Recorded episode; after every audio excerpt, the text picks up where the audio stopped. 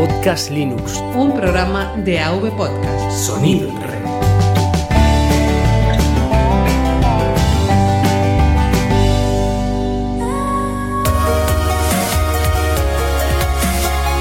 Bienvenidos a Podcast Linux. Un programa para usuarios domésticos del sistema operativo del pingüino.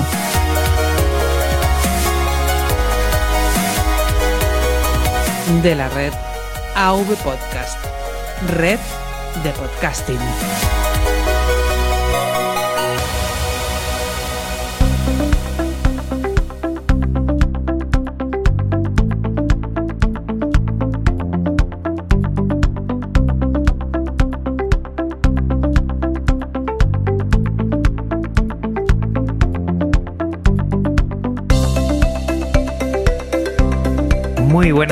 Buenas amantes de Genio Linux, te doy la bienvenida de un nuevo episodio de Podcast Linux.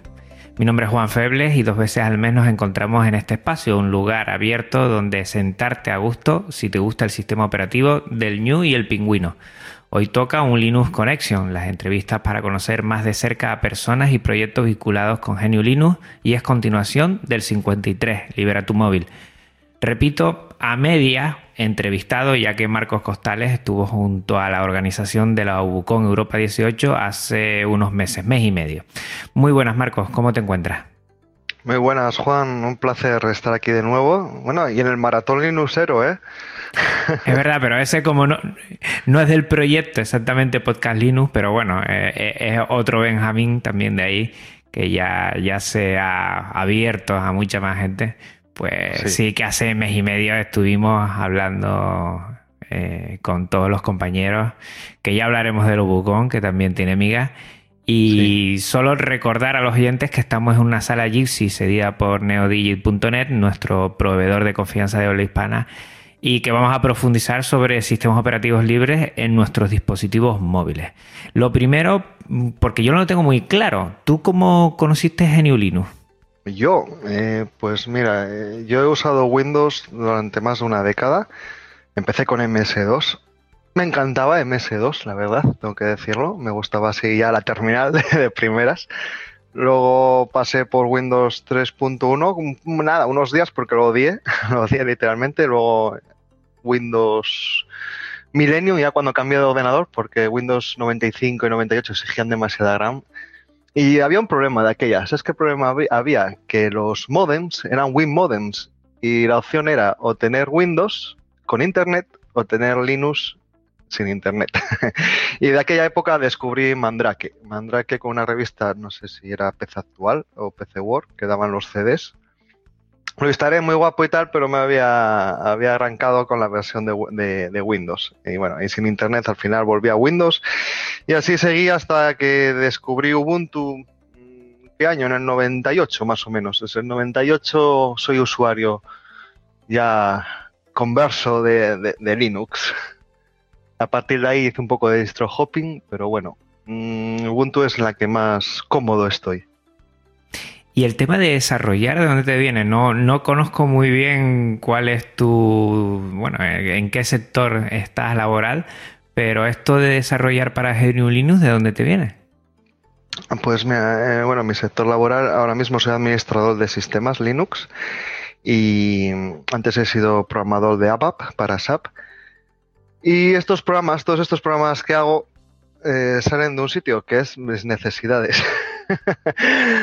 es decir, cuando necesito algo y no existe, pues lo creo. También eh, me parece muy correcto el, el estado actual que hay en el que te dicen, te damos todo, te damos un sistema operativo gratis y libre, te damos una Office gratis y libre, te damos un gestor de descargas, un navegador, etcétera, etcétera.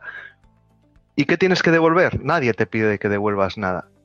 Devuelves lo que tú quieres devolver. Puedes devolver simplemente usarlo, puedes devolver hablar de él, puedes devolver si sabes programar, puedes devolver eh, arte como wallpapers o cosas así. Entonces, bueno, eh, ya que lo necesito, por ejemplo, pues una app lo necesitaba y lo cree, pues ya que eso, ya que soy un convencido de software libre, pues lo que programo lo hago libre siempre. Y bueno, y de paso ya no solo me vale a mí, sino a la comunidad.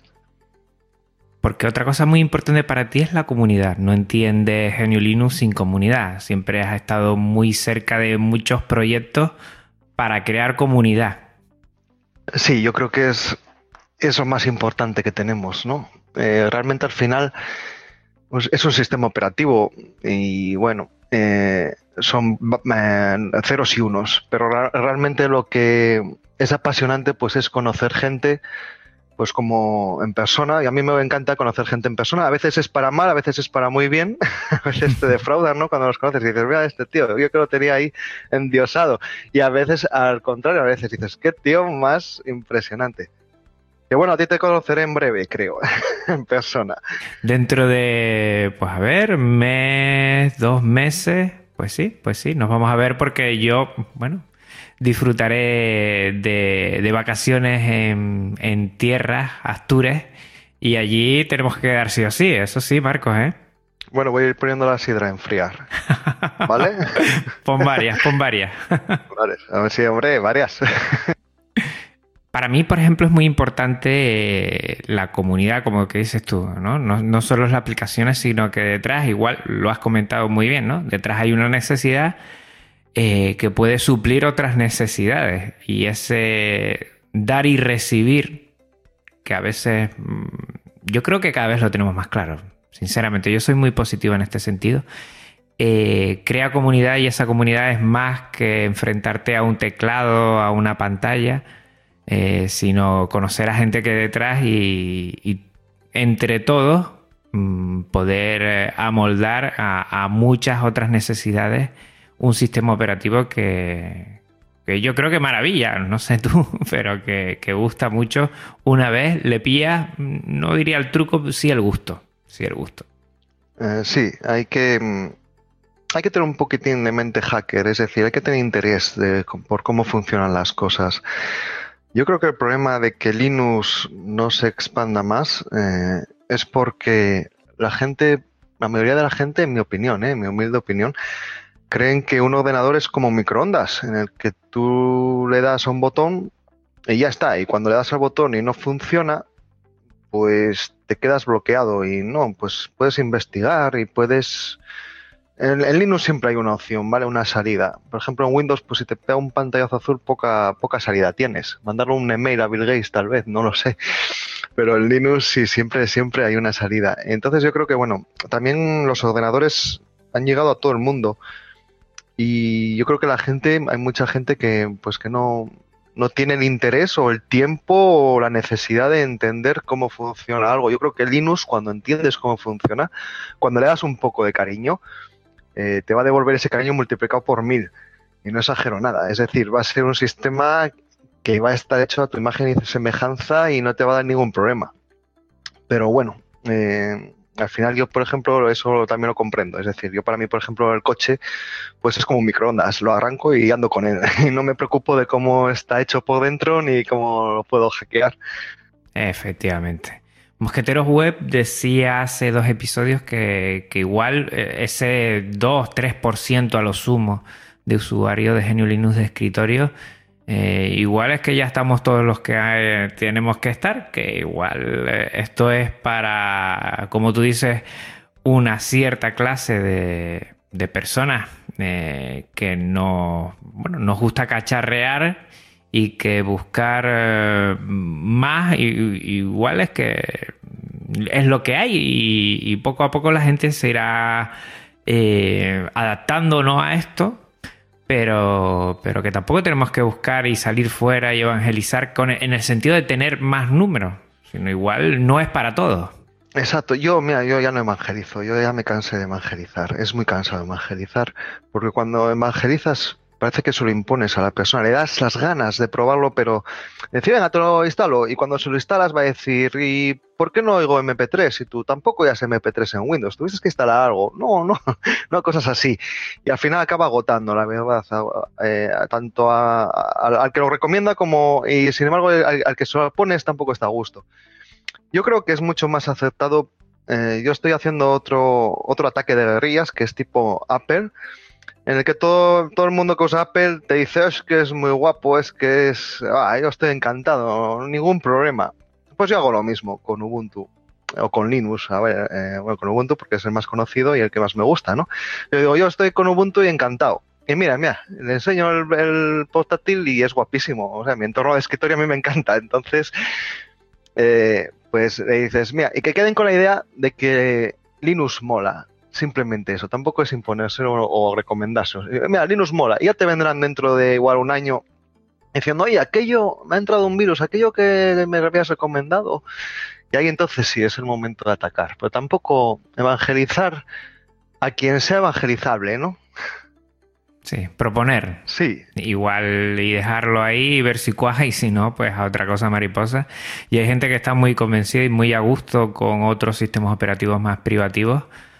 Que bueno, igual, yo siempre digo lo mismo, igual la ignorancia, el no saber que hay un tercero, por ejemplo, y que puede ser usado por ellos mismos, igual llegar a abonar ese terreno, pero mucho más yo creo que tampoco podemos hacer. Ojo, a mí me gusta cacharrear, ¿vale? Eh, ejemplo, en móviles, que va a ser el tema de hoy, y he probado Firefox OS, eh, eh, Ubuntu Phone, Android, no he probado iOS, no me gusta la manzana en principio, pero he probado un Macintosh unas cuantas horas en un centro comercial y para mí es antiusable para mi opinión. O sea, no me gusta, no, no la forma de trabajar, de maximizar ventanas, que, de aquella cuando lo probé creo que no se podía maximizar una ventana, que Apple decidía cómo era el tamaño de la ventana, y dices, ¿por qué? Y, bueno, hacer cosas, cosas que dices, no, no, o sea, yo si pudiera usar MacOS en un PC no lo usaría, no, eso lo tengo muy claro, o sea, bueno, de por otras cosas, pero para mí, por ejemplo, MacOS no es usable. Y a mí cuando alguien me dice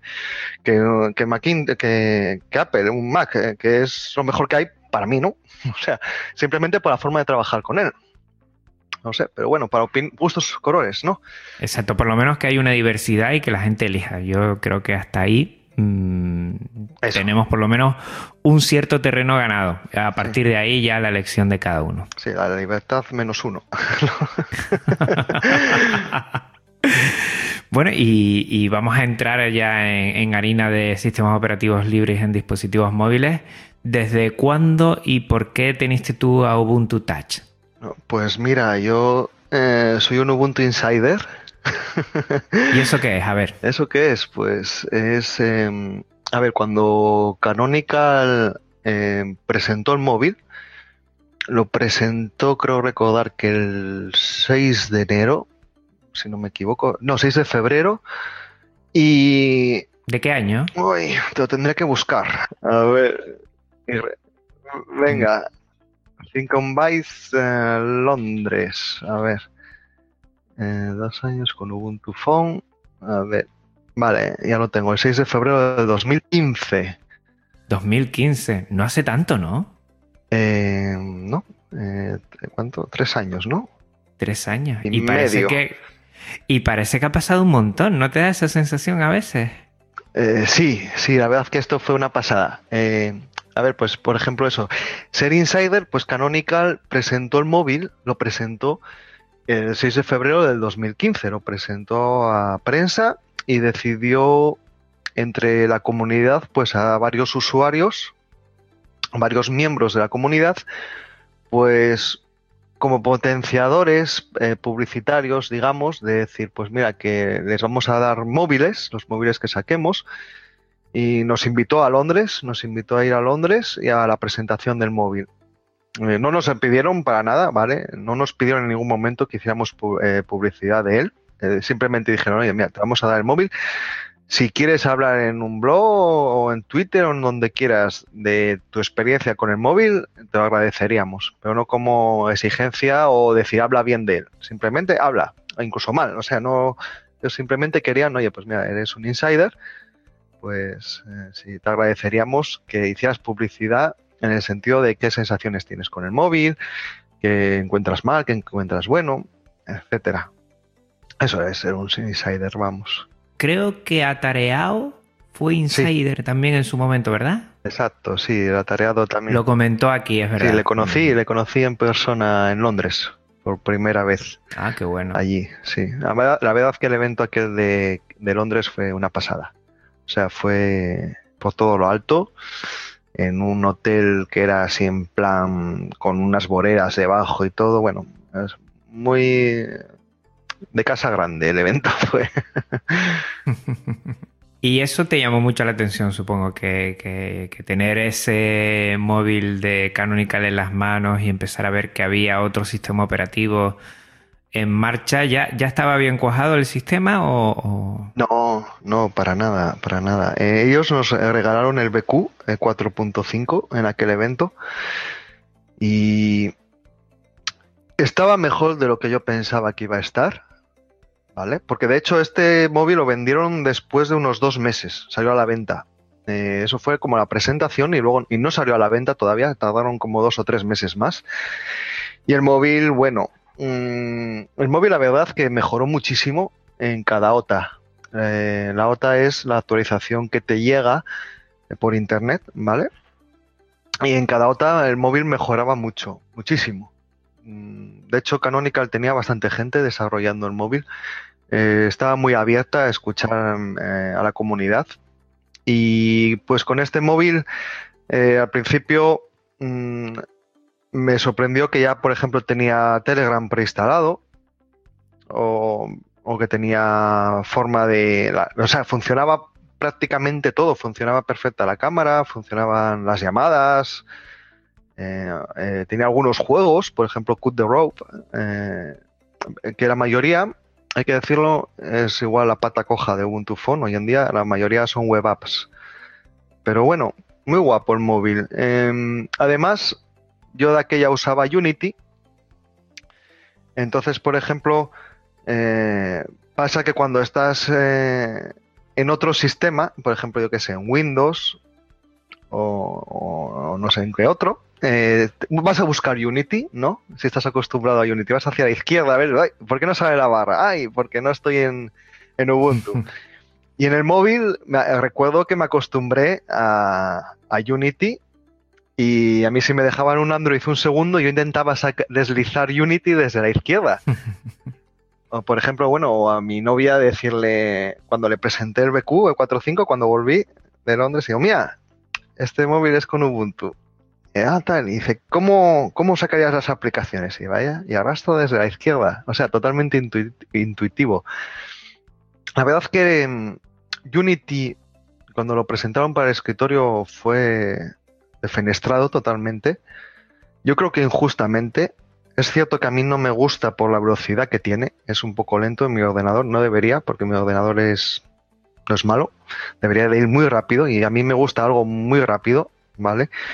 Y yo no sé, no sé en los últimos años Unity por la lentitud que tenía de, por ejemplo, desplegar el menú y buscar una aplicación y tardar dos segundos. Para mí eso no, eso tiene que ser mejorable. Pero sí es cierto que Unity eh, conseguía unificar todo. Es decir, tú tenías el mismo entorno de escritorio en el, en el móvil y en el ordenador. Y eso yo creo que nadie lo ha conseguido hasta ahora. Exacto. A mí, a mí yo me acuerdo de Ubuntu Remix para Netboot que eran de, bueno, una, una variante de, de, Ubuntu para pequeños ordenadores y que ya empezaron a sacar esa barra, esa barra lateral. El problema que tenían era que al ser las pantallas tan pequeñitas, 7, 8 pulgadas, pues, pues esa barra encajaba muy bien, pues encajaba muy bien y, al moverse y todo esto, desplegarse o, u ocultarse, pues estaba fenomenal. Y después Unity parece que fue un, una variante, un desarrollo de a partir de ahí, que sí es verdad, y yo lo comenté en el episodio anterior, eh, me parece que para terminales táctiles le viene al pego, además, porque, porque es súper gestual Unity. Eh, pero después, claro, igual para el ordenador personal o no supimos adaptarnos a él o, lo que dices tú, ¿no? A algunos temas de mucho requerimiento cuando ahora hay otro, otros entornos de escritorios que cada vez van, van al revés, ¿no? Cada vez consumen menos y puede ser ese uno de los handicaps eh, que tuvo Unity como entorno de escritorio eh, de ordenadores, de computadoras personales. Pero para mí, para, para Ubuntu Touch, me parece genial, genial. Con los Scope también, que me parece una idea brillantísima. Eh, pero bueno, parece que. No quiero decir que no cuajó, pero sí que, que Canonical, no sé, tú igual lo conoces más que, yo, seguramente eh, invirtió mucho dinero, mucho dinero, como estás comentando tú, para la presentación y para muchas otras cosas, los desarrolladores, eh, mucho tiempo, mucho, mucho esfuerzo, y al final, mm, dímelo tú, Marcos, ¿se dio por vencida? ¿Vio que no era ese el camino? Mm, no lo sé. Em, a ver, yo cuando... Eh, yo recuerdo cuando me dieron la caja de Ubuntu Phone con el BQ, yo estaba súper nervioso. O sea, cuando lo encendí fue una pasada. Eh, ¿Por qué? Porque realmente es un móvil con Linux, un Linux puro, es decir, tienes una terminal real.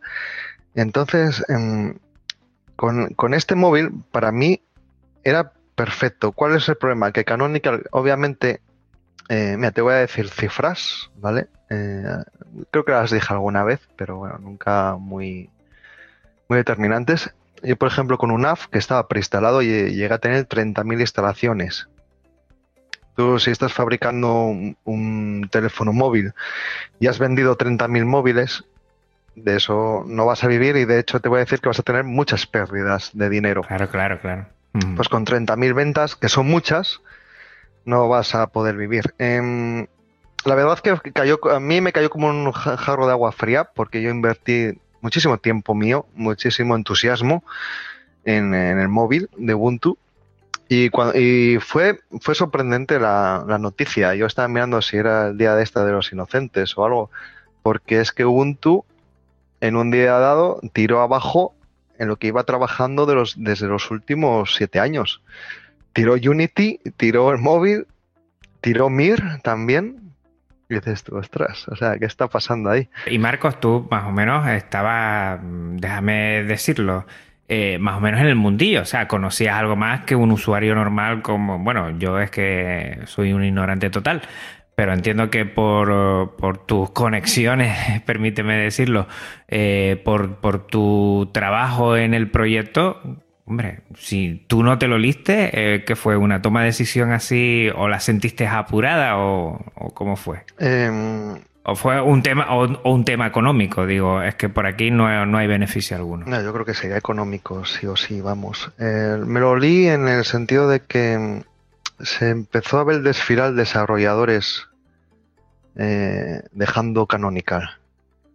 Demasiados. O sea, veías que gente que estaba llevando proyectos de Canonical se estaban marchando por su cuenta. Auténticos cracks, que yo si fuera Canonical no me permitiría perder a esa gente. Y luego también veías que despidieron a otros y al final hicieron una limpieza inmensa de personal. Eso fue como un mes o y medio o dos antes. También es verdad que eso, bueno, también avisó MG Ubuntu de que se paralizó mucho la OTA, la última OTA. Tardó muchos meses, no sé si tres meses o así, y bueno, ahí ya parecía que había algo extraño. Y que parece, también Ubuntu ya no estaba anunciado, creo, de hecho había hasta una imagen ya hecha para un Meizu, un Meizu nuevo, no sé si era el MX6, el MX6 iba a salir a la venta y no salió. Y sin embargo, esa imagen estaba eh, subida a los repositorios oficiales, pero no llegó a salir el móvil. Es decir, habían incluso trabajado en el Meizu MX6, pero no acabó de salir, desgraciadamente, porque ese era un móvil eh, muy bueno. Y entonces, sí, por esos.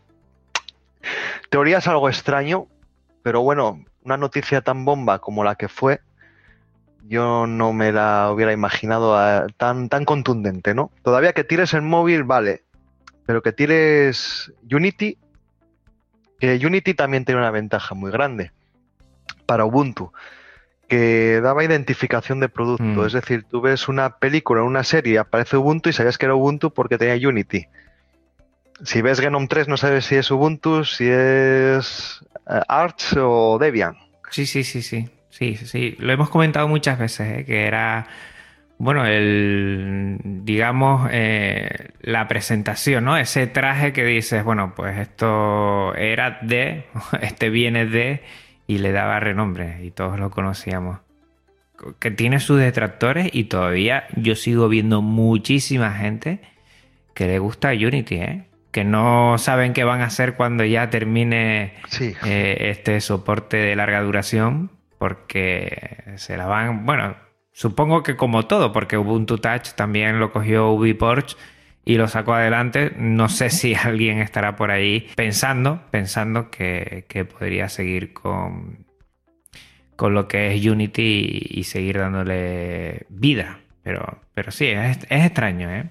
Em, sí, por ejemplo, eh, el resultado que ha tenido Ubuntu Phone eh, de mano de UbiPost a veces me ha de pensar si sería bueno que Ubuntu soltara un poco más eh, la mano y dejara que lo llevase más la comunidad, las decisiones del escritorio también. Ya que de, hecho, bueno, el escritorio de Ubuntu no es un negocio principal, ahora está más volcado en la nube o, en el IoT.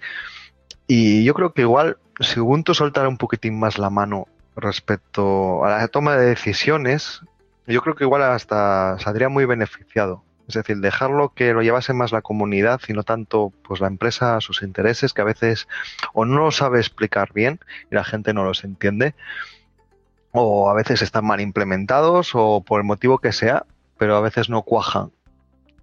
Pero bueno, eh, yo creo que sea un acierto que, la comunidad tuviera más peso en las decisiones del escritorio. Al igual que ahora vemos que, en el tema del móvil eh, le han dado un, un impulso muy grande.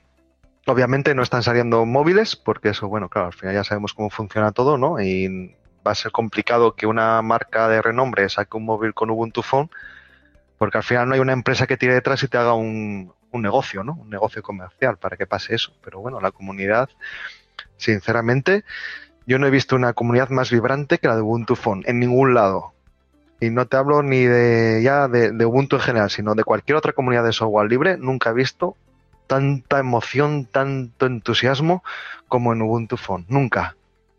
¿Ves? Impresionante. Eh, es una pasada lo que están consiguiendo ¿eh? a día de hoy. Yo no, yo mm, bueno, cuando me instalé los tres sistemas, Plasma Mobile, eh, Lineage OS y después lo que es con UBuntu Ubuntu Touch, eh, el instalador es precioso. O sea, ya solo partiendo de ahí, que nos faciliten tanto la instalación, que es sencillísima. Todos los que tengan un terminal que sea compatible con Ubuntu Touch, que no se lo piensen dos veces porque es lo más sencillo de flashear del mundo mundial. ¿eh? la verdad. Y a partir de ahí, eh, bueno, el, seguir dando empuje hasta el punto de tener un, móvil eh, bastante usable, bastante usable y muy llamativo, ¿eh? Muy llamativo. Y que sigan, que no haya muerto porque Canonical, bueno, cerró una puerta, pero, pero por cogió el testigo y siguió ahí. Es una pasada lo que están consiguiendo. Sí, sí, como dices tú, han resuelto uno de los temas más eh, cruciales, que es eh, cómo flasheas tu móvil.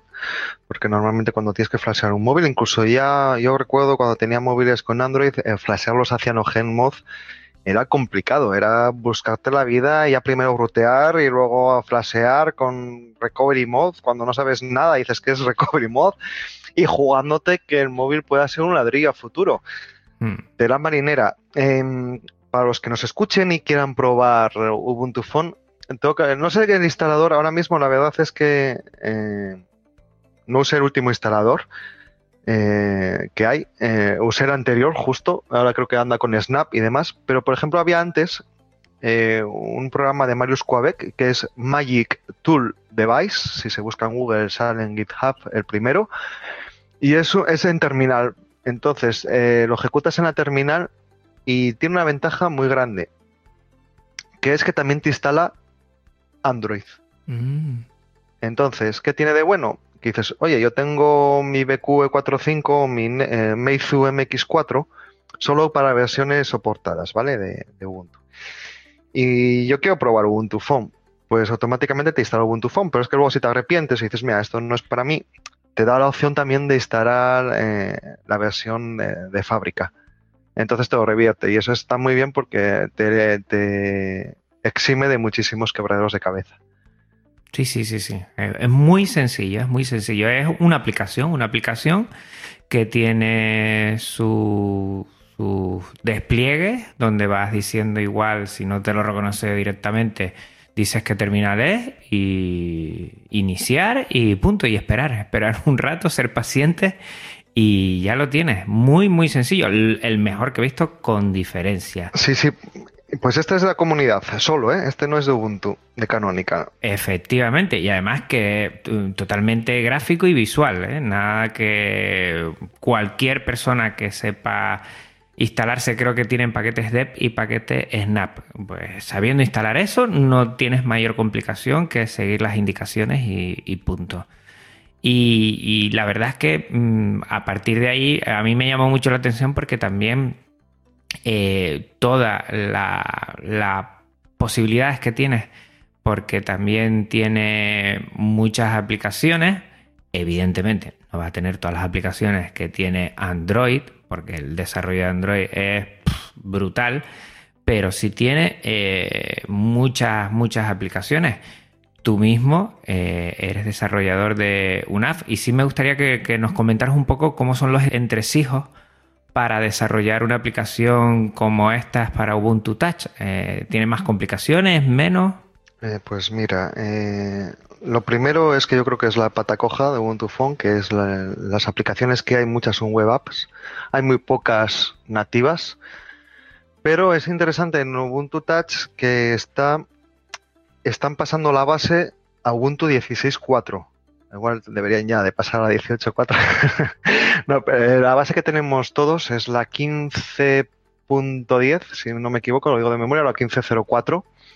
Y con la 16.4, con la base, están ya experimentando con Unbox. Unbox es eh, un virtualizador de aplicaciones Android, con lo cual podrías ejecutar cualquier aplicación Android en tu Ubuntu Phone. Porque bueno, todos queremos tener un móvil libre, pero todos sabemos las complicaciones que tienen, pues no usar WhatsApp, por ejemplo, o no poder usar una aplicación que tú necesites para tu trabajo o en tu vida diaria. Entonces, bueno, el poder virtualizar esas aplicaciones, que esa he estado usando algo parecido a Surface OS y yo creo que puede dar un balón de oxígeno muy importante. También es cierto que con la base 16.4 el móvil mejora muchísimo, según me han contado. Yo no lo he visto, ¿vale? Yo estoy en la base 15 todavía, pero con la base 16.4 dicen que mejora en velocidad mucho, porque ahora mismo tiene un problema de lag. Cuando arrancas una aplicación, tiene ahí un par de segundos de lag, de como trayéndolo al primer plano y es bastante que, no, que no mola. Eh, respecto a tu pregunta, yo intenté una vez programar para Android y para mí programar para Android es muy complicado, en mi opinión, es complicadísimo. Programar, digo bien, ¿eh? pero no puedes coger como una de estas aplicaciones que te hacen medio programa así, pero no puedes personalizarlo realmente porque además Android tiene un montón de estados que controlar, o tenía, yo ya te hablo de cuando era Android 2, así que igual cambió mucho, pero tienes que controlar estados de cuando viene en primer plano, cuando está en reposo, cómo quieres que cuando rote la pantalla que controlar que porque es otro nuevo estado, entonces se te borraba todo y tienes que controlar que cuando rotaba la pantalla que no perdieras el estado actual que tenías eh, mostrándose en pantalla, cosas así. Y con Ubuntu Phone todo lo contrario, es súper fácil. Cuando te digo súper fácil, es súper fácil. Eh, se, puede programar en QML con Qt y bueno, pues como si programas es para KDE, ¿vale? Y es así de fácil. Tú haces un programa que y, ya está, y controlas los, los clics. Y la verdad es que hay, hay, tutoriales, hay un tutorial de Miguel Menéndez Carrión en GitHub. Os lo recomiendo porque Miguel explica muy bien y te lees un capítulo y ya sabes hacer una aplicación sencilla para Ubuntu. Y una vez que sabes hacer una sencilla, yo creo que ya no tienes muchos límites, ¿no? Simplemente puedes ir peleándote un poco, ir buscando un poco por, por internet y, acabas haciendo una aplicación muy fácil, muy fácil. De hecho, bueno, eh, yo las he hecho así, sí, como churros casi, ¿no? Eh, supongo que una vez realizada eh, tiene que pasar algún tipo de criba como lo hacen en Android que necesita pasar por, por, la Google Store, el Google Play o algo de esto. Aquí no sé, es que yo no tengo ni idea, la verdad, Marco. Eh, no, tú lo que generas es un instalable, que es instalable, lo puedes instalar en tu móvil, pero claro, si lo quieres compartir con el resto del mundo, existe una store, que es la Open Store, eh, y ahí lo puedes subir. No tiene escribas de nada. Incluso cuando Canonical gestionaba la Store, ahora la Store es mantenida por la comunidad también, por UVPOS, pero antes era la de Canonical. Cuando Canonical la gestionaba, eh, tampoco, tampoco exigía nada, tampoco exigía mucho menos que pagases por subir el software, como pasa con Android o pasa con iOS. Y, nada, una vez que la subías ya estaba. Eh, los usuarios eran los tus propios eh, beta testers y feedback. Em, sí, sí pasó que un NAV, Canonical decidió preinstalar un NAV en todos los Ubuntu Phone unos cinco meses antes de cerrar el proyecto. Yo no soy el culpable, ¿vale? y, y es verdad que siendo una aplicación preinstalada, eh, ahí sí exigieron un, un QA, un eh, Quality Assurance. Entonces, antes de cada versión, yo antes se desarrollaba muy rápido y subía versiones muy rápido. Y ahí sí eh, comenzó el desarrollo a ser un poco más lento porque cada vez que hacía una versión tenía que mandarse a Canonical y Canonical la revisaba y, y le daba el OK. Es decir, eso, bueno, por temas no no por temas que asuste a nadie, sino porque simplemente para garantizar que, la, que el GPS, que esta aplicación era un GPS, que funcionase como debía de funcionar. Es decir, que no hubiera ningún bug de decir, oye, que doy a este botón y casca. Entonces ellos hacían una revisión de que todo estaba eh, como debía de estar. La verdad es que eh, muy bien en ese sentido.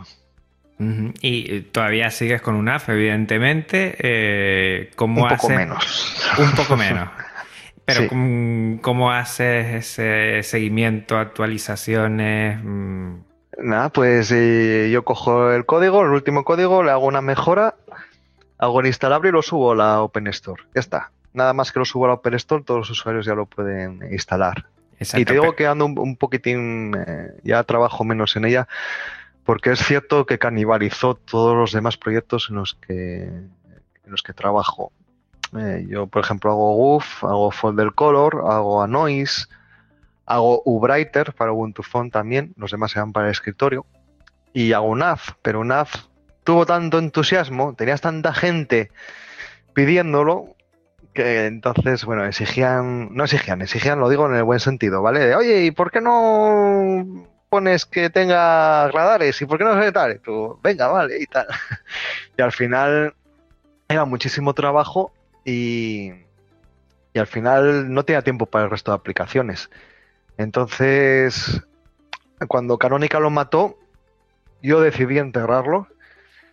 Dije que abandonaba el proyecto y se me echó la comunidad encima diciendo que, que no, que sigue con VPOS, que no sé qué y tal. Y bueno, entonces continuamos con el proyecto, eh, pero bueno, eh, también es cierto que ahora hay muy pocos usuarios tiene ahora mismo, el otro día que lo miré, tenía casi 8.000 usuarios. Y bueno, es muchísimo trabajo para una sola persona, eh, para 8.000 usuarios. Entonces, bueno. ¿Tienes mucho feedback de esos usuarios? ¿Te, comentan muchas cosas o...? Eh, sí, sí, la verdad es que se comenta bastante, pero bueno, la verdad es que ahora es un software muy estable. La versión que hay es súper estable y pocas, mejores, pocas mejoras se pueden meter que no me impliquen un cambio excesivo, es decir, de, muchísimas horas. Hay gente que me dice, oye, me gustaría que pusieran puntos intermedios para ir.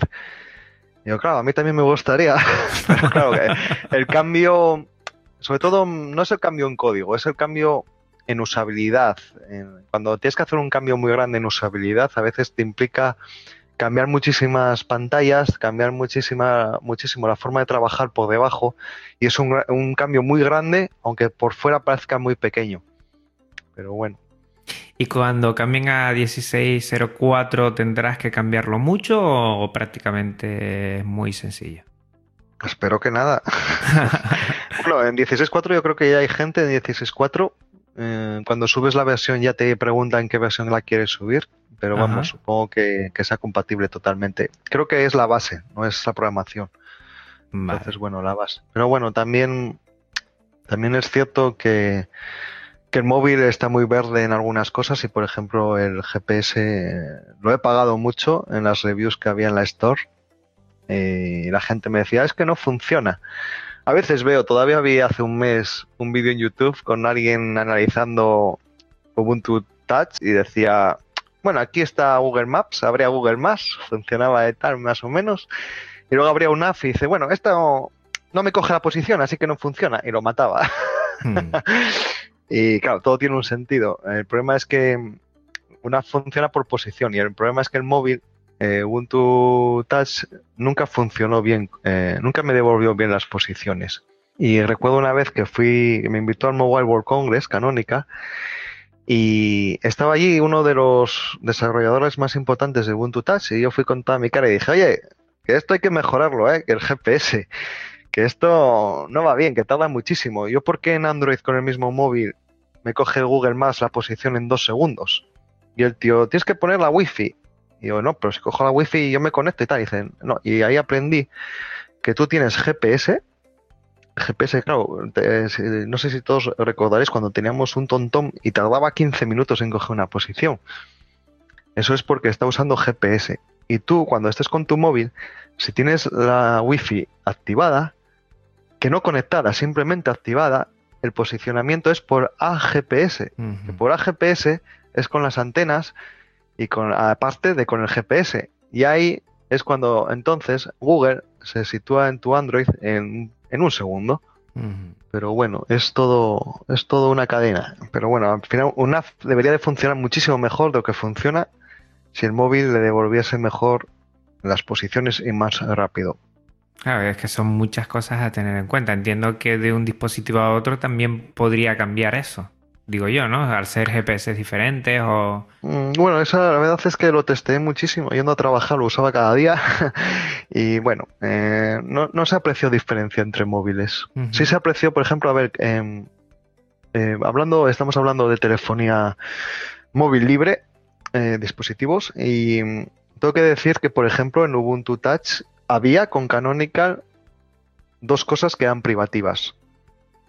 Unas eh, son los drivers para reconocimiento del dispositivo. Pues bueno, lo que estamos pagando hoy en día en el escritorio. Es decir, si quiero que mi wifi funcione, tengo que meterle un driver privativo, tal vez. ¿Vale? O la tarjeta gráfica. Y no tengo otra. Si quiero que funcione bien, tengo que poner un driver privativo. Pues en el móvil es igual. Es decir, hay drivers de Android y, y usa esos drivers. Entonces, si yo quiero que la cámara de un Meizu MX4 funcione, tienen que usar eh, ese driver específicamente. Entonces, Canónica usaba los drivers privativos del hardware del móvil, los que fueran privativos, y usaba el posicionamiento de AGPS de Nokia, Nokia Gear. Eso era privativo. Ahora, con el paso a, a VPOS, eh, están pagando el de Mozilla, el geoposicionamiento de Mozilla con lo cual, lo único que queda son los drivers. Que bueno, eso sí, como las lentejas, ¿o no? o las comes o las dejas, pero. Y esto es lo que hay. No tienes mucha opción. es decir, eh, no. Eh, hay que tragar con eso hoy en día, incluso hay que tragar con eso en el escritorio. No tenemos demasiada opción. pero vamos, eh, yo. Mm, yo ya te digo, de teléfonos móviles, Ubuntu Phone es de los más libres que hay en ese sentido. Por ejemplo, yo también he de decir, he de quitarme el sombrero ante Firefox OS, que lo probé unas semanas con la idea incluso de hacer un app para Firefox y me encantó. Firefox OS era súper rápido, muy guapo y me gustó muchísimo, mucho como sistema operativo. Incluso tenía WhatsApp eh, con una aplicación que tenía varios protocolos. Era, no recuerdo el nombre de la aplicación y, era un muy, muy buen sistema operativo. Fue una pena. El problema es eso, que pues como Ubuntu si hay muy pocos usuarios, al final Es lo que pasa, ¿no? Es, es la pescadilla que se mueve de la cola. Si un sistema operativo tiene pocos usuarios, no hay desarrolladores que hagan aplicaciones y como no hay aplicaciones, no hay usuarios. Y al final, eh, claro, eh, mueren, pero ojo, un tirón de orejas a todos también, ¿eh? Es decir, todo el mundo, es que yo quiero un móvil libre. Hay muchísimo de la comunidad que quieren móviles libres, que están todos entusiasmados con Prince, el Prisma este, ¿no? El que va a salir ahora. Mm. ¿Cómo se llama? Prince 5 o algo así. Libre en 5 se llama el móvil. Libre 5, vale. Pero es decir, pero es que ya lo habéis tenido. si quieres un móvil libre, tienes móviles libres, claro. Mm, vas a tener que pagar un peaje. Eso es, también es verdad. Que mucha gente no quiere pagar ese peaje. Es decir, eh, queremos tener las aplicaciones de Android. Pues es el equivalente, pues, a pasar de Windows a Linux y decir, es que yo quiero tener Photoshop y quiero tener Word y Excel y no sé, y algo más que haya por ahí. Y Edge, ¿no? Navegador, que lo dudo, pero bueno. Pues dices, pues mira, tu sistema operativo es Windows, no es, no es uno libre. Claro, claro, claro. Hombre, eh, está claro que cuanto mayor sea el ecosistema de aplicaciones, le vamos a dar más funcionalidad a los terminales móviles y, parte del concepto de un móvil es funcionalidad, ¿no? No llevar nada más que el móvil, prácticamente ya lo usamos como monedero, GPS, libreta, reloj, alarma, de, todo, ¿no? televisión, radio, tiene de todo. Y es verdad, pero, tienes toda la razón del mundo. Es que mm, si nosotros mismos no somos los que apostamos y que LibreFile vendrá con su coste, ojo. O sea, quien quiera ese móvil va a tener que hacer un desembolso y me parece bastante correcto porque tanto la investigación como el desarrollo tiene que ser arduo porque parece que han empezado muchas cosas de cero. Eh, hay que pagarlo y hay que mantenerlo y hay que acompañarlo. Y eso va a ser va a ser también otra que yo deseo y espero, como todos los proyectos de software libre, que, funcione, que funcione y, que den otra opción más. Pero creo que tú y yo ya lo hablamos hace tiempo, no sé si en algún comentario eh, a través de Telegram o, en otro sitio eh, que decías, dice, pero si el móvil libre lo tenemos ya. No tenemos que esperar a Libre en Five. Eh, tenemos ya UbiPorts y me acuerdo que eso me llamó mucho la atención y es verdad, todos igual estamos con miradas a otros lados que me parece muy bien y, que cualquier opción que uno quiera libremente coger me parece muy respetable, pero quien quiera un móvil libre ya tiene varias alternativas, una de ellas para mí me gusta mucho es Ubuntu Touch. Sí, lo cierto es que hablando sobre lo que decías tú, que hay que pagar ese nuevo móvil, ¿vale? Que va a salir. Eh, yo es algo que mm, es un tema que tenemos pendiente para Ubuntu y otras hierbas, el podcast este que grabamos de vez en cuando. y yo creo que sería muy importante que todo el software que nos gusta eh, le donemos un poco. Pero no hablo de tener que donar tampoco 100 eh, euros. Yo alguna vez he donado 100 euros, por ejemplo, a Mozilla.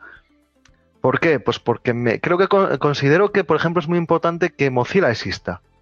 Mm porque eh, defiende una web abierta, por ejemplo, simplemente por eso. O pues, o mira, es algo muy fácil, coger de todos los programas que usemos, eh, decidir los tres que más usemos y dar tres euros, uno a cada uno. Eso no es nada, pero si lo hiciéramos todos, esos proyectos tendrían un soporte económico bastante importante y, oye, podríamos eh, mejor, sea un software seguro mejor, porque igual esas personas podrían dedicarse a ello. Exacto. Y al final yo creo que sí, que estamos muy acostumbrados a que sea libre y gratis. Y no tiene por qué ser gratis. De hecho, pagamos por todo y pues por, pues por pagarle 3 euros a un desarrollador, que no es nada para nosotros, puede ser mucho para él. No digo que me donen a mí, ¿eh? que fuera yo de ejemplo. Digo que se done, pues coger a los tres programas que más se usen, y donar unos euros. Eh, para un café, pues mira, Simplemente eso ya mejoraría un poco el software, seguramente. Seguramente, seguramente. Es que eh, nadie vive gratis. Y yo creo que si utilizamos algo y estamos en consonancia con ello, yo creo que tenemos que aportar. Pues mucha gente igual aporta tiempo como tú. Ahí hay que aportar eh, algún tema económico porque hay que alquilar servidores, hay que comer, hay que muchas cosas Y si apostamos por algo, pues tenemos que apostarlo de diferentes frentes y eso está clarísimo. Eh, dijiste al principio que tú conocías más distros mm, libres para móviles y tablets. ¿Cuáles has usado? Y bueno, rápidamente coméntanos eh, qué impresión te han dado. Eh, bueno, ya lo que te comentaba, bueno, tampoco es que use muchas. he probado Firefox OS, me ha encantado mucho. Esa está extinta, ¿no? Esa no existe nada. Sí, está mm, sí, obsoleta ya pues se puede instalar, pero no tiene mejoras y demás. Y luego, bueno, CyanogenMod lo usé muchísimo porque era la forma de revivir mi Galaxy eh, Ace. Entonces, Cyanogen. Sí, lo que pasa, hay una cosa. Eh, tú instalas Ubuntu Touch. Bueno, para acabar, esos son los, sistemas operativos que he usado, ¿vale? No, he usado. He probado un poco en el Nexus 4 Surface OS demasiado complejo en el manejo para mi gusto. Pero bueno. Y, he visto Plasma una vez a un desarrollador ah, en una en el HALab de Almería, lo he visto un poco y tal. Y bueno, eh, de aquella estaba basado en Ubuntu Touch, no sé ahora si está basado en Ubuntu Touch o en Cyanogen. Y bueno, oye, son alternativas libres que es muy importante que haya, la verdad. Mm. Sí, sí, la verdad es que vale la pena. Yo creo que eh, pues, por lo menos ya hay una variedad, algunas con, más proyección, otras que están empezando y, tenemos que ver todas, pero que ya a día de hoy, y yo creo que Marcos ha sido muy conciso en eso, y yo lo comenté en el programa, ya tenemos distros libres para móviles. Si queremos, tendremos que buscarlas. Eh, algunos dirán que igual eh, lo que es la antigua Cyanogen, que actualmente es Lineage OS, pues igual no es algo software libre, sería más de código abierto. Bueno, ahí sabemos que a veces esas, esos límites eh, no son al 100%, sino que a veces entran unos y salen otros. Pero que bueno, que podemos liberar o hacer más libres a nuestros móviles y tablets si queremos. Sí, pero lo que te decía antes, todo tiene un peaje, ¿vale? Todo tiene un precio. Y por ejemplo, eh, hay gente que a veces criticó Ubuntu Phone diciendo es que esto es una mierda. Dices tú, vale pero es libre. ¿Vale? Y tiene una ah. base Linux real debajo. ¿Cuál es la cuestión? Si tú pones un Cyanogen, bueno, un Linux este, en, el nuevo nombre, y no metes la Google Play, si no metes las aplicaciones de Google, Android es muy distinto de lo que conocemos. Me refiero, porque Android es lo que es gracias a las aplicaciones que, mira, para mí chapó, porque son unas aplicaciones impresionantes las que hace Google. Es decir, Google hace unas aplicaciones que, bueno, si dijera que son malas, mentiría, obviamente. Hay que ser crítico, ¿no? Para mí Google hace unas aplicaciones muy buenas. El problema es que, bueno, luego está el tema de la privacidad por detrás, que Google vive de vender datos. Entonces, bueno, a veces igual pues somos el producto y el control que nos, que nos, al que nos eh, une. Pero es eso, realmente un Android sin las aplicaciones de Google no valdría ni para mitad de las cosas. Es decir, por ejemplo, hay un, un gesto de mail en Android que creo que es el K, 9 ¿puede ser? Sí, sí. Pues K9 no, es un, no tiene un servicio como Gmail. Entonces lo que creo que hacía de aquella, hace mucho que no lo uso, eh, lo que hacía era cada 15 minutos salía a primer plano y revisaba si había un email. Claro, eso tiene un coste en batería. Es decir, no tenía notificaciones push. Porque las notificaciones push, es que esto es un mundo. En Ubuntu Phone lo vimos. Eh, Ubuntu Phone eh, tiene una aplicación de Deco, tenía una aplicación que se llamaba Deco de mail, que era buenísima, es buenísima, está mantenida, es buenísima, muy buena, pero no tiene notificaciones push. ¿Por qué? Porque es Google, Gmail, el que tiene que mandar esa notificación push desde sus servidores. Y por Ubuntu Phone no interesaba. Hmm. Porque no había pues suficientes usuarios o porque igual es su competencia. Y entonces el móvil no tenía notificaciones push, pero no porque no llegasen. O sea, no porque no, pudieran ser, porque no existieran, sino por, bueno, eso. Eh, no había notificaciones push porque Google no quería hacerlas. Por ejemplo, Telegram sí las hizo. Hmm. O sea, el móvil tiene notificaciones de Telegram, push, pero no las tiene de Gmail. Entonces Deco no podía leer el email. Y creo que K, 7 K9 le, le pasaba algo parecido. Entonces tenía que salir al primer plano, leer el email y salir del primer plano. Y eso, claro, eso era un consumo de batería importante. Y claro, al final, o el calendario de Google es buenísimo, es decir, hace cosas muy buenas, menos las aplicaciones de chat, yo creo que todas muy buenas. Entonces, claro, si al final instalas eh, Linux, si, si instalas Cyanogen, pero te quedas con todo libre, va a ser un buen móvil, pero vas a tener muchas menos prestaciones. Es decir, vas a tener que pagar un peaje, creo yo. Depende también, oye, depende del usuario y depende de las necesidades de cada usuario, ¿vale? Pero, por ejemplo, yo creo que Gmail como aplicación es muy buena en Android, muy buena. Pero claro, los recursos que tiene Android en número de desarrolladores, en dinero, eso es imbatible. Y Apple igual. Es decir, yo creo que hoy en día eh, las alternativas libres que hay lo tienen muy difícil. Tienen la suerte que tienen un micro nicho, que somos nosotros, que la gente que dice, oye, voy a tener pérdida en algunas cosas, en prestaciones, o no voy a tener ciertas aplicaciones, pero quiero usar un Linux debajo, o quiero que sea libre, y esos son los usuarios que le pueden dar la vida. Eh, por el contrario, pues mira, UbiPost desarrolladores deben ser dos o tres. ¿Nada más? A tiempo completo creo que uno, que es Marius. Madre mía. Y otros dos colaborando. Solo hay tres. Luego hay algún otro que, oye, puede dar alguna mejora o tal, pero digo, focalizados a tope. Y claro, ¿cómo vas a competir con, con Google? Ya tiene Android ya tiene... ¿Cuántos años? ¿13 o 14? Por ahí tendrá Android ya. Con miles de millones, con una Play Store que le da a Google billones de, en dinero. Claro, y, o Apple. Es decir, ¿cómo compites con eso? No puedes. No puedes, tienes la batalla perdida.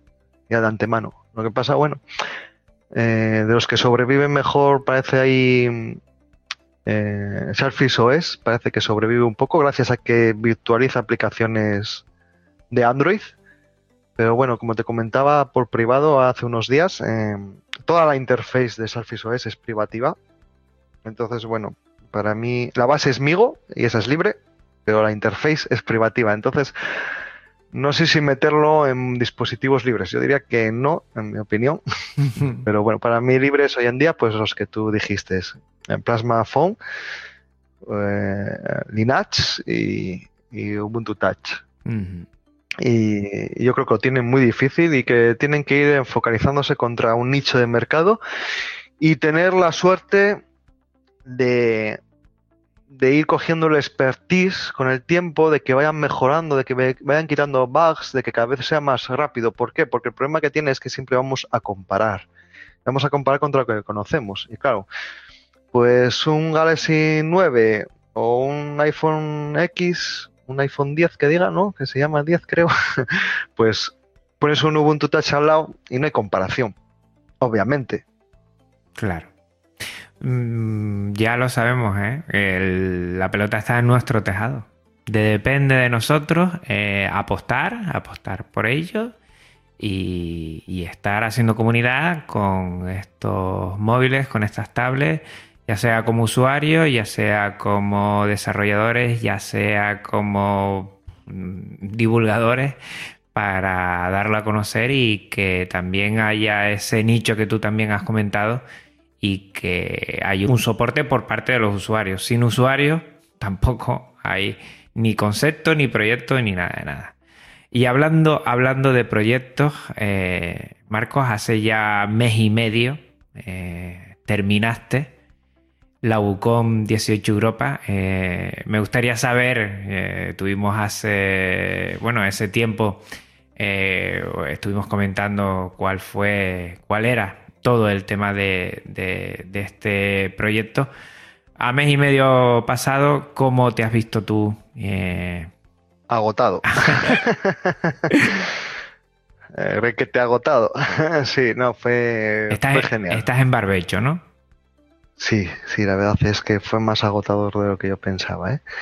mucho más. La verdad que eh, menos mal que tuve todo el apoyo de, un montón de compañeros y que vinieron a Gijón y echaron una mano. Pero bueno, también sabía que cuando empezaba, eh, personalmente tenía que encargarme de los sitios que eran de aquí de Gijón, de buscar restaurantes, de buscar cosas. Entonces, bueno, fue muy fue agotador ese tema. Y bueno, por lo demás, genial, genial. Salió. Nunca sale como tienes previsto al 100%, pero sí te puedo decir que haya salido igual al, al 85-90%, sobre todo los eventos sociales. Pensaba que iba a venir mucha más gente, falló mucha gente. Registramos a la gente, estábamos totalmente llenos, no cogimos a más gente por culpa de estar llenos, porque eso era muy importante por el tema del seguro, no podíamos sobrepasar el aforo máximo. Y al final más o menos vino un 55% de la gente que se registró ocupando plaza a otros. Eso a mí me duele, o sea, me duele un poco, ¿no? Es decir, si te registras, ven, o sea, es gratis, tienes todo montado para ti, por lo menos que menos que venir. Y si no vienes, desapúntate, que también podías. Hmm. Mandar un correo para ello. Sí, pero no sé, no. la gente, yo creo que mucha gente pensó que, que habrá otro próximo año. O que igual hay otro en Madrid, que hay otro en Barcelona. No, no, no va a haber otro tan cerca. El próximo va a ser en Lisboa, como primicia, te lo digo. y el siguiente pues, posiblemente en el Reino Unido y el, siguiente tal vez en Eslovaquia. No va a haber otro aún con tan cerca para la gente. Yo creo que fue un evento poco valorado. Bueno, en la prensa no nos pusieron para nada, en la prensa local. Y vino la tele, la televisión, la RTPA, la televisión de aquí, no sé si salimos, porque bueno, a mí me grabaron, pero yo no pude ver la no tengo tele en casa, así que no sé si salió o no. Y bueno, aparte de eso, todo perfecto, genial. O sea, la gente lo pasó muy bien y todo funcionó muy bien. Todos nos pusimos cara, todos nos conocimos, lo pasamos genial. Y sobre todo era eso, no solo hacer conferencias, sino también hermandad. Y bueno, como puntos negativos así a largo plazo, sí, me quedo con que debería haber venido mucha más gente porque era un evento importante eh, a nivel europeo.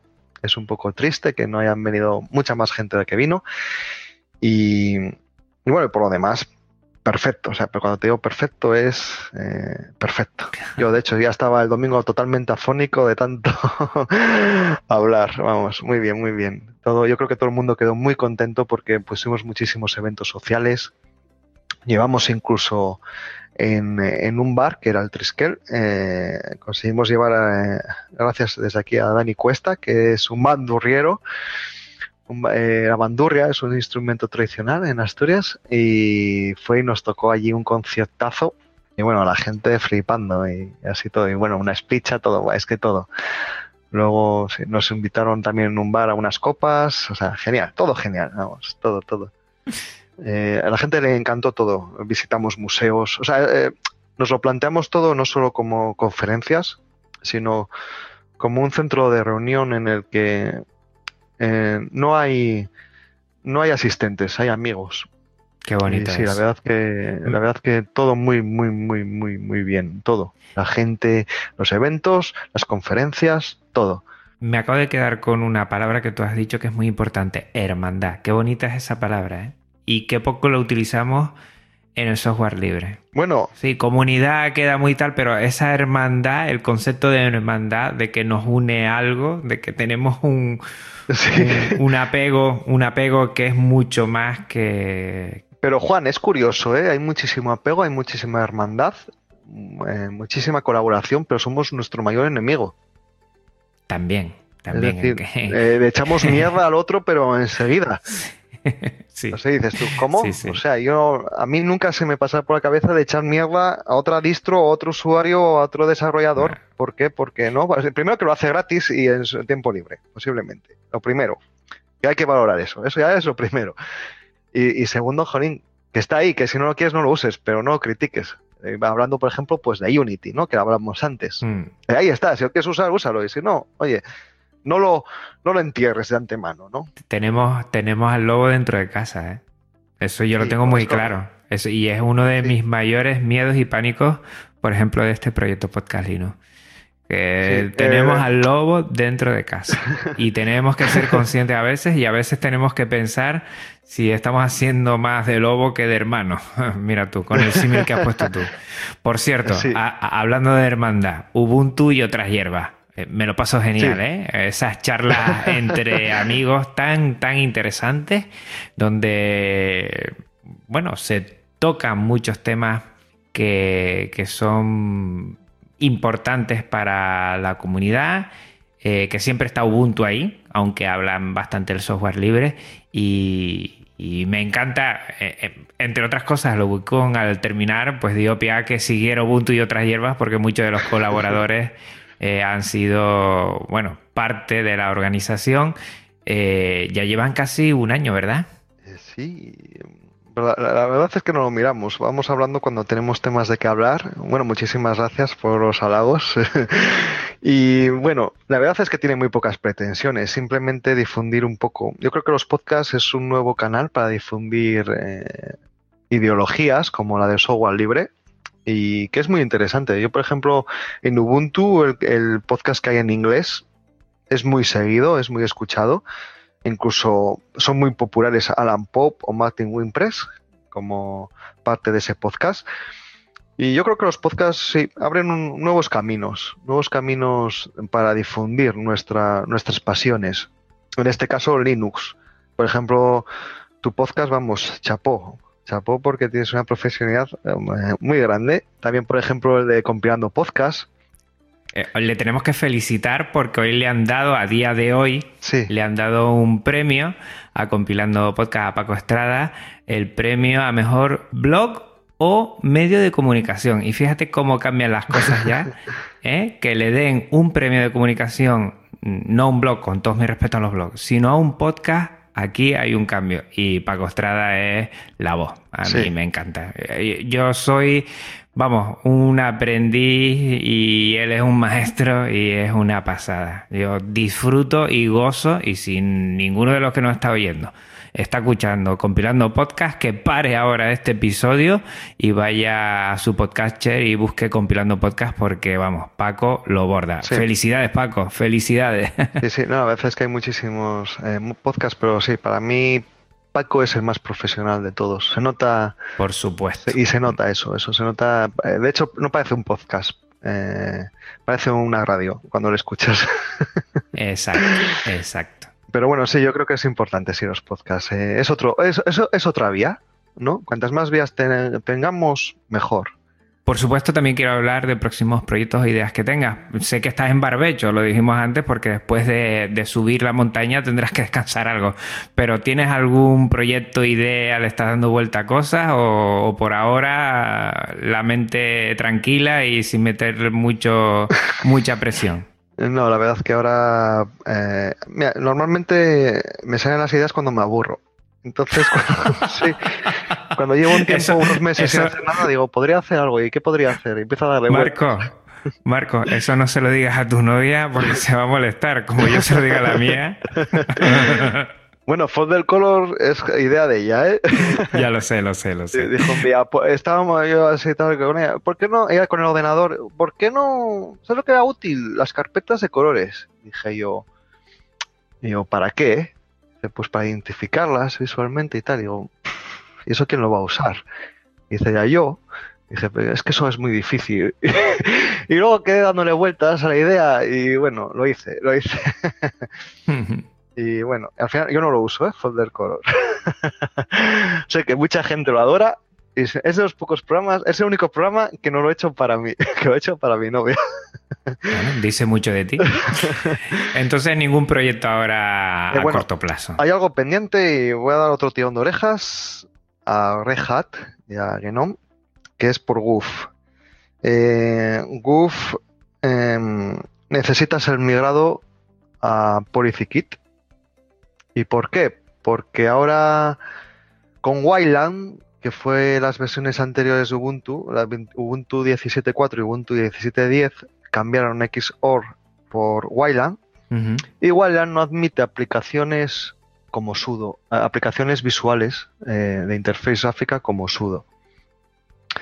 Entonces, ¿qué pasó? Pues ahora que tengo una pila de trabajo ahí en Goof, de migración que de aquí te espero. Y no me gusta porque eh, uf, ya uso Polyfikid antes y es muy complejo de debuguear, mucho. Ahora es mucho más fácil de debuguear porque yo lanzo el comando y si casca algo lo veo en la terminal, hace un dump. Y con Polyfikid va como en background porque está llamando a servicios del sistema y no es tan fácil de debuguear, con lo cual a mí no me gusta y estoy prácticamente obligado a hacerlo, a migrarlo. Y como no me gusta, pues no estoy motivado para hacerlo. Está ahí como tarea pendiente y lo demás, la verdad es que estoy muy contento de todos mis programas porque están todos muy estables, sinceramente. Y es difícil llegar a esa, a, esa estabilidad en cada programa. Y entonces por eso no me gustaba tampoco migrar a Polyfikit, porque voy a perder estabilidad. Y bueno, aparte de eso, estoy muy contento con las versiones de todos, de prácticamente sí, de todos. De, están todos muy, muy estables y la verdad me dan, me dan muy poco trabajo. y eso está genial. Me dan me dejan tranquilo para decir, en, a ver, me aburro, ¿en qué, qué más puedo hacer?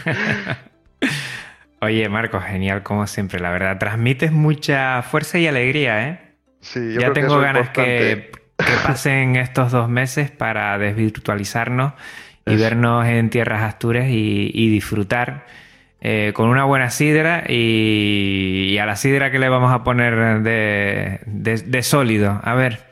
De sólido, pues no sé, una fabada asturiana o... Yo, eso son cosas mayores ya, ¿eh? Hombre, aquí tenemos suerte con la, con la gastronomía, la verdad. Bueno, tenemos suerte. A ver, la gastronomía en, Asturias es muy fuerte, son cocidos, son carne, pero bien contundente. ¿Por qué? Porque la gente normalmente trabajaba casi toda en el campo, ¿no? Yo, por ejemplo, de ir al pueblo y mi tía que vive en el campo eh, eh, desayunar el chorizo frito con huevo. Madre mía. Claro, porque estás trabajando, tienes un trabajo físico de todo el día por delante igual en invierno con intemperie y claro, necesitas forrar pero bien. ¿Y cómo forras? Pues con una fabada, eso te va a dar la energía, claro. Nosotros que no levantamos el culo de la silla, pues tomamos una fabada y hasta que lo bajemos de peso pasará una semana. Exacto, como mínimo. Pues con muchas ganas de, conocerte ya, como se dice, en vivo y en directo y, disfrutar contigo. Es una gozada eh, estar contigo aquí y, hablar. O sea que. Me estás sacando los colores, ¿eh? Que coste. Te digo lo que hay, te digo lo que hay. Bueno, pues muchas gracias. Gracias a ti. Y a los oyentes comunicarles que hasta aquí ha llegado el episodio de hoy. Que este episodio y todos los de Podcast Linux tienen licencia Creative Commons, reconocimiento compartir igual 4.0 y que también toda la música, la música que estás oyendo de fondo, es Creative Commons. Pásate por la nota del programa para conocer a sus autores. Y recuerda que puedes contactar conmigo de las siguientes maneras, a través de Twitter, Mastodon, Arcade.org, Telegram y YouTube, como Podcast Linux, por correo podcastlinux.vpodcast.net y en la web avpodcast.net barra podcastlinux. También tengo un blog, podcastlinux.com. Si quieres ser de los primeros en no perderte ninguno de los episodios una vez se publiquen, utiliza el feed, que es muy importante, feedpress.me barra podcastlino. Y no olvides tampoco que estoy en iVoox y en iTunes. Y recuerda que todo AV Podcast está alojado en neodigi.net, nuestro proveedor de confianza de habla hispana. Gracias por tu tiempo, escucha y atención. Marcos, un placer. Gracias, Juan. Oye, podías resumir y decir dónde no estás, porque estás en todos los sitios. ya me han dicho diseño. Dice, tardan más en decir el final que, el principio. Digo, pues será verdad. Estás en todos los sitios, muy bien. Yo, tengo la tranquilidad que los que nos escuchan mm, cada dos semanas, esta parte ya se la saltan y entonces, pues me da igual. Ya, sabes Exactamente. Marcos, hasta otra. Hasta otra, un abrazo muy grande a ti, Juan, y a todos los oyentes. Ha sido un auténtico placer, como siempre, estar en tu programa. Adelante, que sigas por muchísimos años más. Igualmente. Pues bueno, hasta otra Linuxero, hasta otra Linuxera. Un abrazo muy fuerte. Chao. Hasta luego.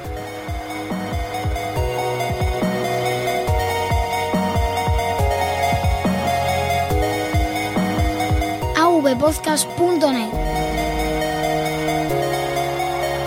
red de podcasting.